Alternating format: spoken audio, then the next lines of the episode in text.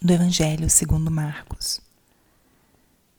Naquele tempo, Jesus saiu e foi para a região de Tiro e Sidônia. Entrou numa casa e não queria que ninguém soubesse que estava onde ele estava.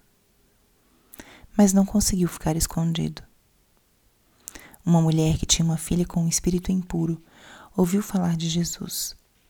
Foi até ele e caiu aos seus pés. A mulher era pagã nascida na Fenícia da Síria. Ela suplicou a Jesus que expulsasse de sua filha o demônio.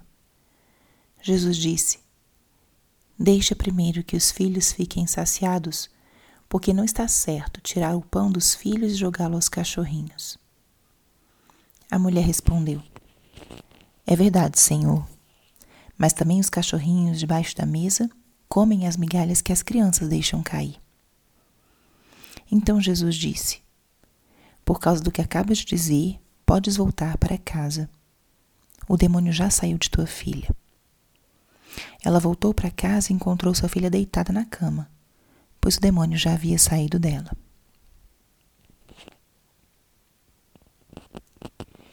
Espírito Santo, alma da minha alma, ilumina minha mente, abre meu coração com o teu amor, para que eu possa acolher a palavra de hoje e fazer dela vida na minha vida.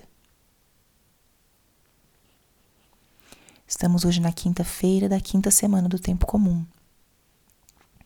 Esse tempo litúrgico onde a liturgia nos apresenta a vida de Jesus, seus gestos, suas ações, as curas, pregações.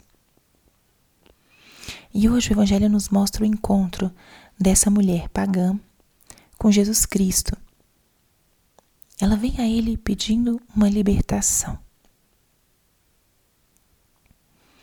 E o que me parece interessante nessa, nessa passagem de hoje, e o convite que eu faço, é que nós olhemos para essa mulher e aprendamos um pouquinho dela, porque temos algo em comum. Quem de nós não recorre a Deus no momento de aflição? É um movimento muito natural do ser humano. No momento de aflição, a gente corre para Deus. E tem pessoas, inclusive, que por vezes estão afastadas de Deus, mas no momento da dificuldade recorrem a Ele.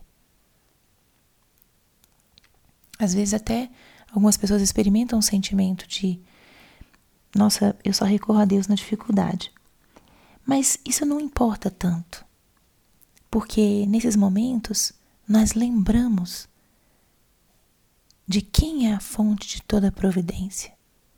De quem é a fonte da salvação? Quem é a fonte da libertação? Esse é o nosso Senhor. E essa mulher, como nós, muitas vezes, num momento de angústia, num momento de bastante tribulação, ela corre até Jesus. E olha o que a palavra diz. Ela ouviu falar de Jesus e foi até ele e caiu aos seus pés. Então a primeira coisa é a fé dessa mulher. Ela não era judia, ela era pagã. Ela acreditava, vivia um outro tipo de espiritualidade. E encontrou esse homem. Tinha escutado falar dele e ela acreditou. Ele pode transformar, libertar a minha filha. Talvez ela não reconhecia ainda, não tinha capacidade de reconhecer a divindade de Jesus, mas ela acreditou no que aquele homem concreto podia fazer por ela. E Jesus é muito firme. É importante a gente aprender aqui nessa passagem o processo da educação. Como Deus nos educa. Como Deus nos educa e não só isso, mas nos forma. Ele é duro e firme com essa mulher.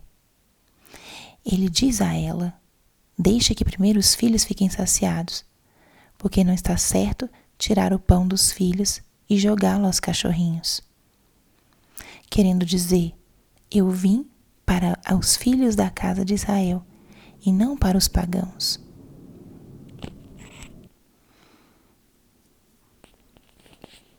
Jesus nega a ela o milagre. Nega a ela o milagre.